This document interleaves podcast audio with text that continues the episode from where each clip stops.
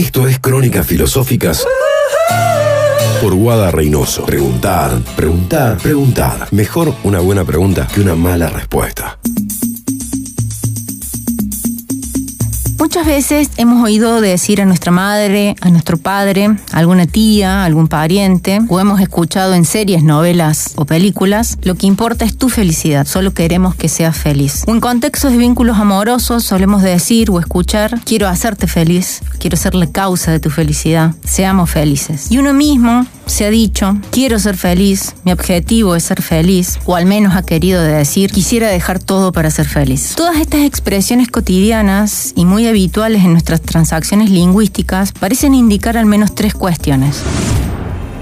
En primer lugar, que la felicidad es algo importante, que posee una alta valoración, no solo para uno mismo, sino para otros. Es por esto que buscamos alcanzar en tanto propósito vital este estado feliz. En segundo lugar, que la felicidad es una clase de relación que establecemos con nuestra propia vida y con la de otros. Es un modo de vida anhelado, pero también una clase de vínculo con otros a conquistar. Y en tercer lugar, que funciona como un imperativo. Debemos ser felices.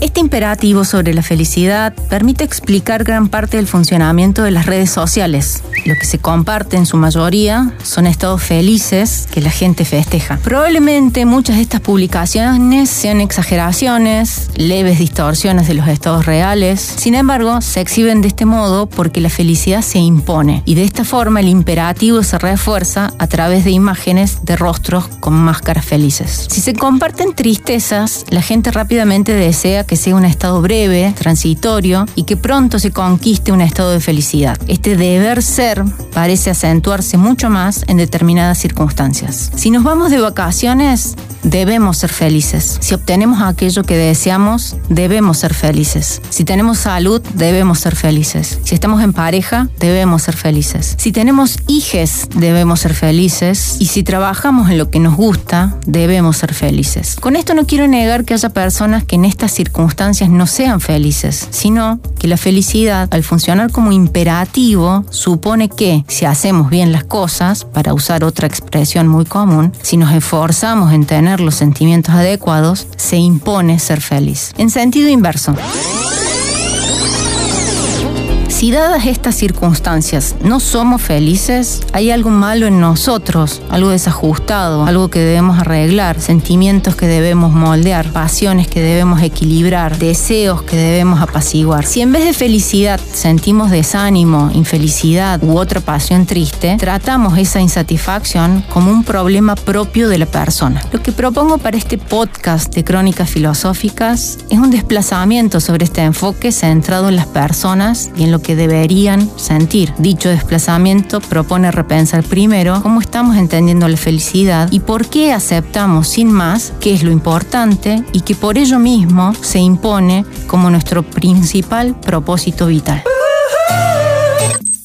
Sara Ahmed, en su libro La promesa de la felicidad, que se publicó originalmente en inglés en 2010, pero ya Caja Negra lo editó en español en 2019, describe la época actual como una época en la cual se acentúa el giro hacia la felicidad como imperativo. Revisa diversos fenómenos que han colaborado en la consolidación del anhelo de la felicidad. El sinfín de publicaciones dedicadas a la autoayuda, los seminarios de coaching ontológico, de psicología positiva, divulgación super superficial del budismo y otras prácticas orientales, entre otros. Estos fenómenos consolidan ciertas prácticas a partir de instrucciones que las personas deben seguir para ser felices. El fenómeno de seguir principios para la consecución de un determinado tipo de vida no es nuevo y no es ajeno a la filosofía.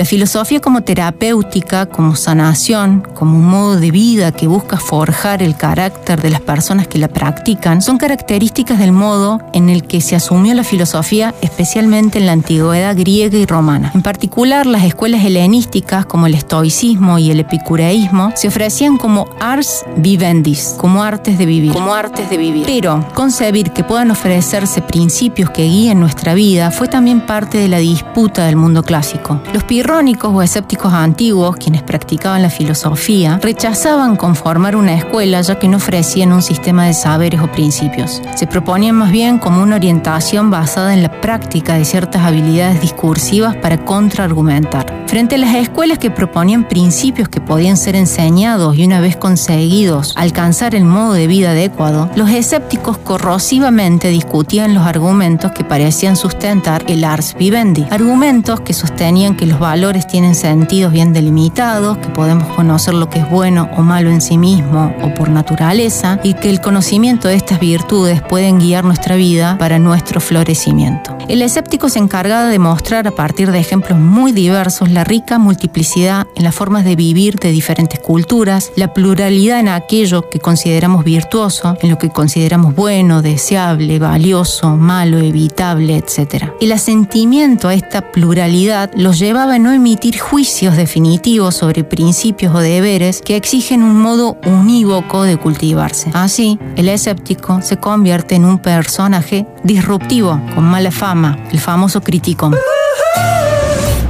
Sara Ahmed, en su revisión de la historia y la distribución de la felicidad, no retoma la figura corrosiva del escéptico antiguo, pero sí otras figuras disruptivas, principalmente las que surgen de los estudios y activismos feministas, negros y queers, que han criticado distintas formas en las que se presenta el imperativo de la felicidad, el ama de casa feliz, el esclavo feliz, la dicha doméstica. La revisión y crítica de estas figuras de la felicidad, señala Ahmed, le enseñaron sobre los efectos de los preceptos que definen normas sociales como bienes sociales. Esos bienes se distribuyen de muchas y complejas maneras. Por ejemplo, ser un sujeto bueno está ligado a ser percibido como alguien que hace felices a otras personas. Ser malo, en cambio, es ser un aguafiestas, un killjoy en términos de Ahmed.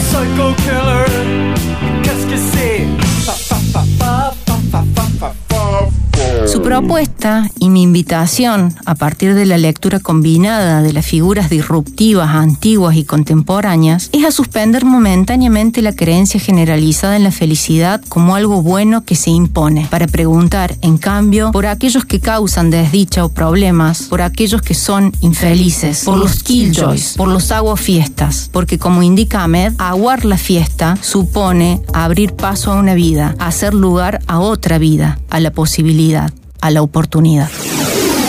Esto fue una producción de los SRT.